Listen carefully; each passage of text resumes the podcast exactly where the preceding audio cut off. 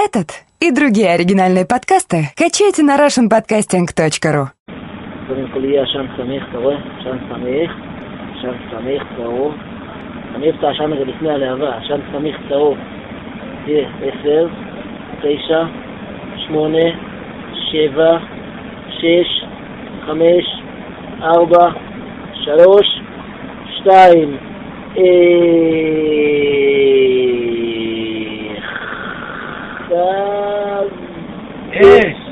Здравствуйте, друзья и подруги, подруги и друзья. Это в очередной раз радио 70% с чаймастером во главе, который все еще не подвел все итоги этого лета и продолжает выдавать некоторые выпуски с некоторыми вставочками живых записей, живых разговоров настоящих людей, и в частности в этом выпуске вы услышите всех тех, кто участвовал когда-то в поднятии радио 70%, в том числе и всех тех разговоров у костра, и вообще во всей духовной философской основе этого подкаста, которая когда-то была ему присуща, и, возможно, даже сейчас какие-то искорки все еще долетают, или, может быть, просто тухлые затухающие угли. Дело в том, что вот в конце лета, 30 августа, родился замечательный человек. Хайм Самурай, его вы, наверное, знаете из выпусков о Кабале, да и просто костровых посиделках.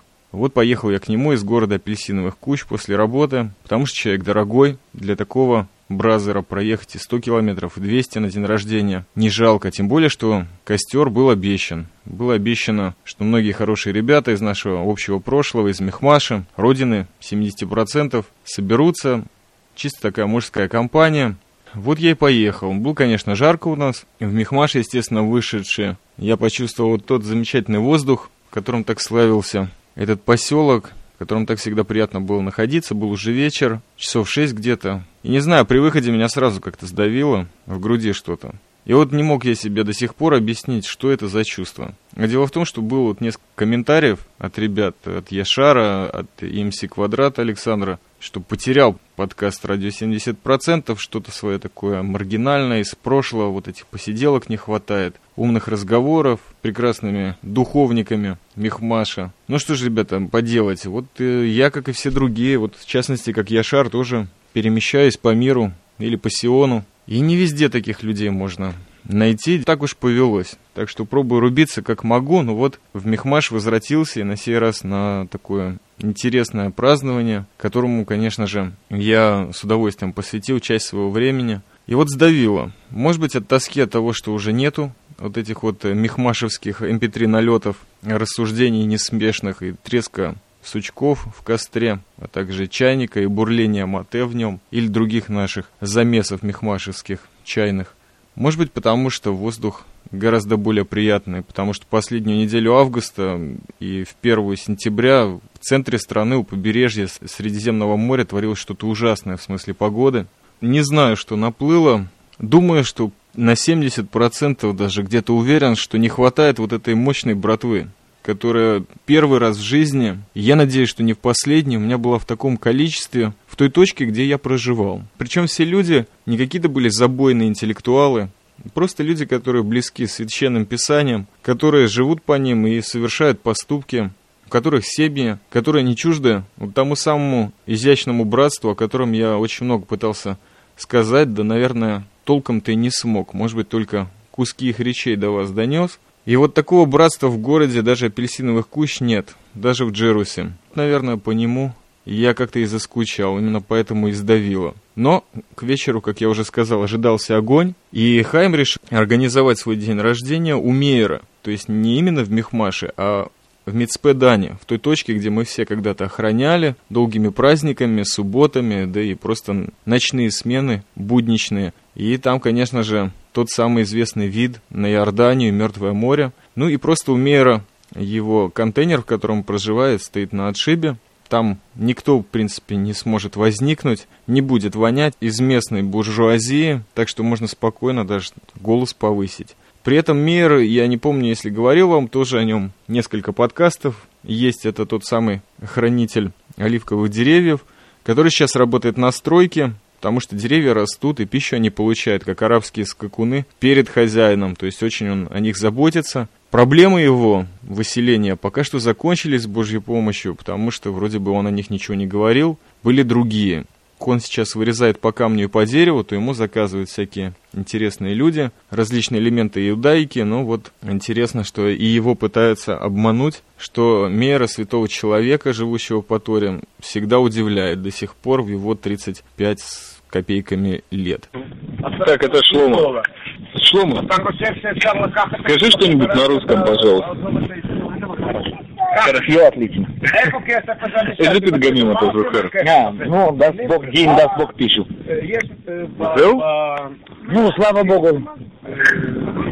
תגיד, מה אנחנו עושים פה? במצפדני. תוקפים אנשים טובים. חברה טובה. כן, אנחנו שומעים את מאיר חוטף עצים. איפה מיליון הזה? אני לא... זה קורה משהו? ספר. יאללה, בדיקות. לא מוקלט, אל תקליט אותי, אני... זה לא... out of the record, אה, דמיטרי. אוקיי, out of the record. למה אתה חייל? תביאו לי נייר עם חותמת של מדינת ישראל, עם רישיון, כן? Приятно делать, приятно, когда пишут лечащий врач, а не пидорас кабинетный, кабинетный профессор, который только из книг все. Этот чувак вылечил тысячи людей, потом знает, что он плох. Ну, в России это не... подход. Так я думал, как мне летало, что...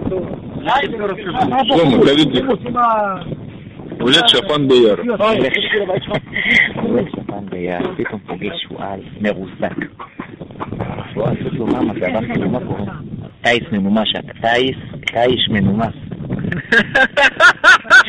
¿Qué? ¿Qué? ¿Qué?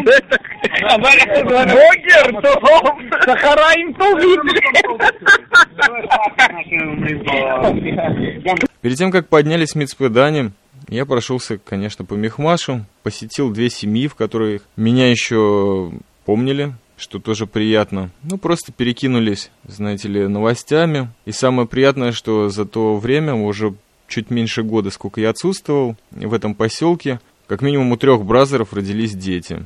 Две девочки, один мальчик. Вот это всегда очень приятно. Я даже некоторых из них увидел, и руками не трогал. Но, в общем, тенденция у молодых семей выезжать из Мехмаша, искать новые места, потому что гнета местных бюрократов очень трудно, так сказать, выдерживать. И люди продолжают идти тропой джа, то есть ис- искать то место для семьи, где можно будет нормально проживать.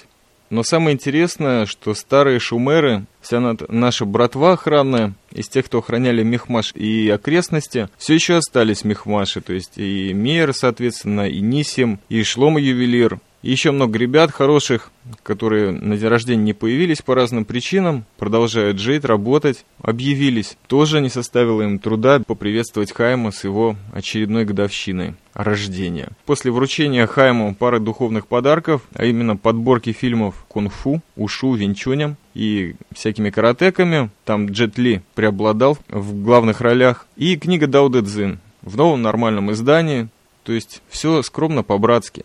К восьми мы двинули на гору в Мицпедане. Сразу же подтянулся Гриша, художник-поэт и йог. Он приехал из соседней деревни Риманим, где кстати, свои видео-черновики из Шамрона снимал с помощью Гоши Портнова, который сейчас в Берлине, желает продолжать свое кинематографическое обучение. Привет ему. Также Шломыч, ювелир и каллиграф, который вместе с Хаймом захватил с собой старшего сына. Хаймович, естественно, всех своих троих братков мелких захватил. И вот это очень прекрасный момент, когда отцы берут своих детей к костру, вместе с ними сидят, и дети, старшие, младшие сыновья, даже если они очень маленькие, младшему Хаймовича сейчас, по-моему, три года, если не ошибаюсь. Вот когда эта малышня сидит у костра со своими отцами, набирается эту, той силы братства, которой им никогда никто не даст, ни женщины, ни кто другой абсолютно, ни друзья, ни раввины. Это очень грело душу. Именно потому, что негласное знание, вот это мужского братства, братства духа, оно передается. И даже если они не понимают, что происходит, то все равно участвуют в процессе. Таскают ветки, дровишки, амер, бензопилой их очень шумно резал без разбора. Ну, то есть не детей, а именно доски, которые у него там валялись в округе. Сапыр э, кама милима тогда бы русит Ракбли кос бапы. הוא רוסי יאחוז בפה, הרוסי יאחוז תמיד בפה. מה, פה? כן, תגיד. לא, לא, לא, חרשו. דוברי אוטרה. אה, דר. נט. יחצ'וקית. זה. אתה יודע איך יהיה אלוקים ברוסית? איך? לא, אני שואל אם אתה יודע. נט. מה, זהו, לא זוכר כלום? Да. Я пытался вначале проинтервьюировать парочку детей, и сразу же погрузился в ветер и в ночь Самари, потому что на пригорке, над следующая граница, разделительная, это Мавские горы уже на стороне Иордании. Так что нас продувало немерено, но я уже знал, как входить в этот воздух, потому что сидя у костра, вначале тебе холодно, а потом ты вообще куда-то в космос улетаешь. Были медленные базары вокруг, люди что-то готовили. Хаймович немерено мясо закупил, чтобы все были довольны. Такой восточной рукой всех одарил. Ну и по дороге люди захватывали тоже всякие отвратительные напитки, типа Кока-Колы. Водка была нормальная. Я даже не почувствовал, что пил на самом деле. Но все опять-таки из-за воздуха, который не позволяет тебе не одурманиться, не потерять покой, не превратиться в какого-то очередного монстра или оборотня. Треск костра, аудиозвук, визуальное отображение из языков костра или пламени в ржавой банке. Это что-то потрясающее. Ну, естественно, как и у всех пацанов, что-то там жарилось. Я схватил в свои руки большую вилку, потому что вот решил сосредоточиться на чем-то, прежде чем вообще улететь. Ожидался Геныч Ницше. Есть у нас такой иерусалимский вечный товарищ. Очень хороший человек, родом из Беларуси. Не чужд поэзии музыки. КМС по боксу. Обещал подъехать после работы. То есть мы уже где-то таким образом к 23 часам приближались и даже не заметили как. Вокруг нас все равно сновали дети. Ну, потом, естественно, их Хаем и Шломыч забрали. Все продолжалось как обычно. Мы с Гришей о чем-то терли, подъезжали люди, уезжали. В основном шел базар о каких-то бытовых проблемах. Ну а мы с Гришей периодически то о йоге, то о приготовлении воды для чая, то об искусстве, то о продаже картин. Да, Гриш, пожалуйста, води чуть-чуть. Они запрещают это рассказывать. Ну так нельзя подводить бразера. Давай, по как там? Ихняя банда сказала, если кто расскажет их секреты, они ничего не будут делать. Могут. Но Они просто ничего делать они ничего не будут делать, но человек сам начинает чахнуть. Даже если он пьет эту воду специально сделанную, на- так как, так как, как пацаны, как надо, то он начинает не, наоборот не выздоравливать, а наоборот чахнуть, чахнуть и постепенно И все же. Постепенно сходит на нет человек.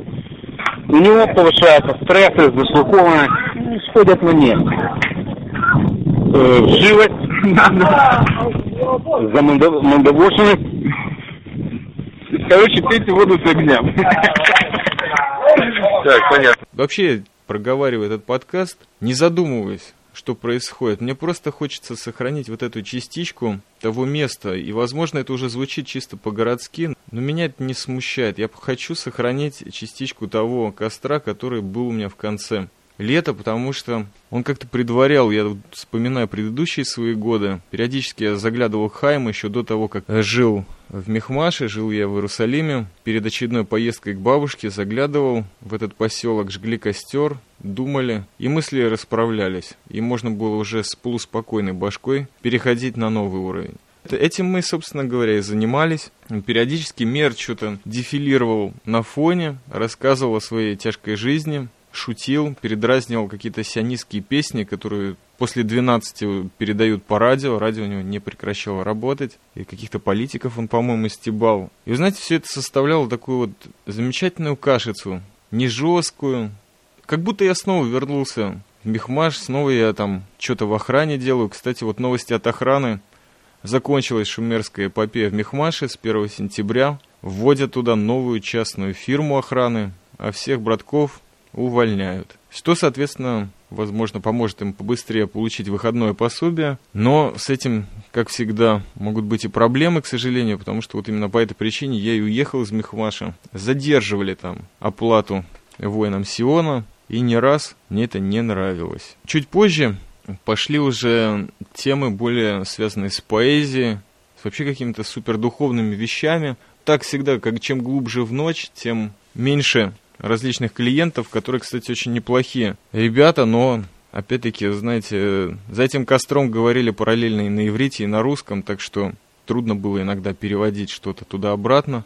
Но к концу больше осталось, конечно, ребят, говорящих на русском, Хайм, Гриша, я. В каком году родился все великолепные боже этого мира? Давай спросим. Как ты себя чувствуешь, Мехмаша? Сколько лет ты уже здесь? Господи, это что, 12 лет уже?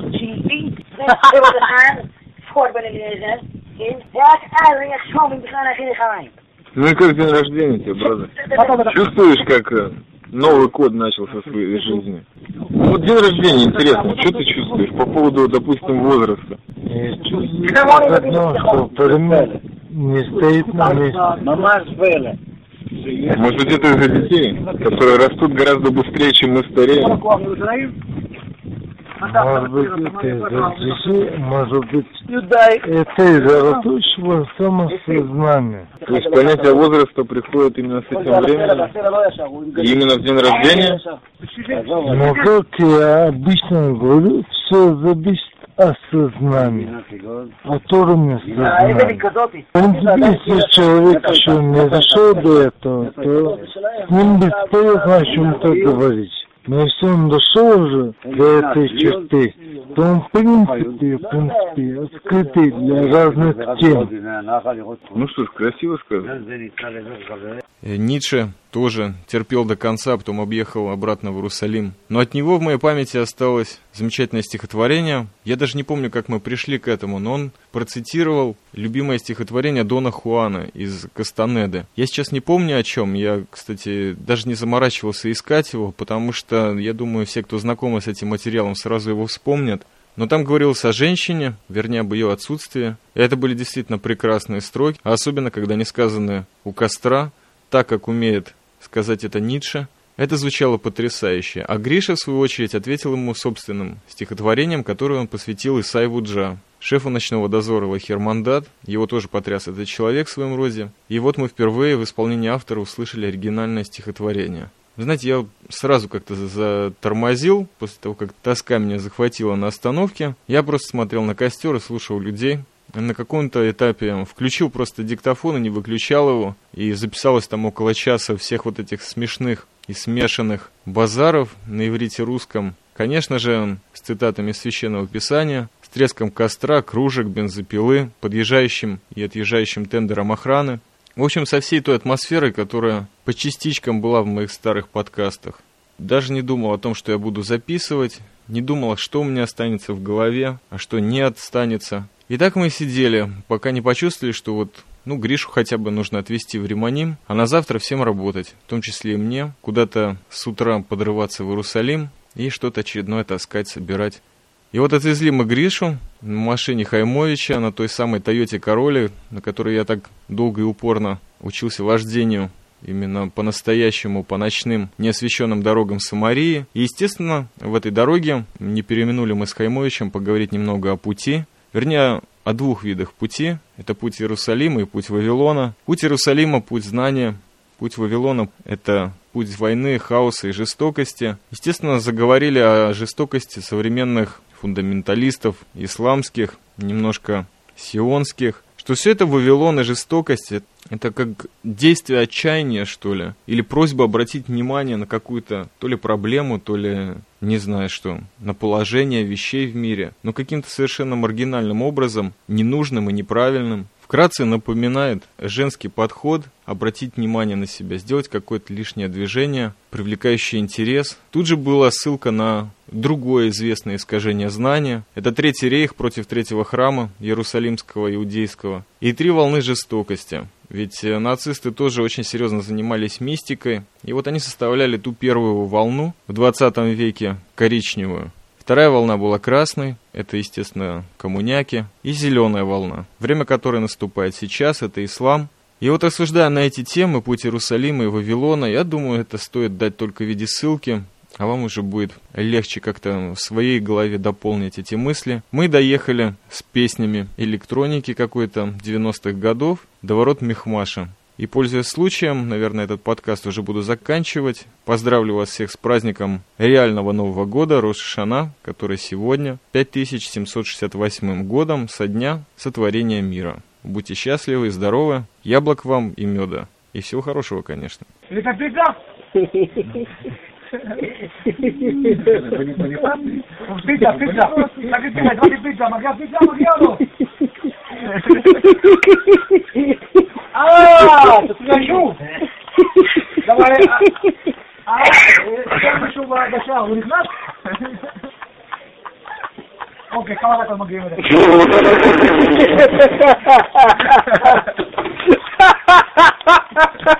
Аллах, это майли.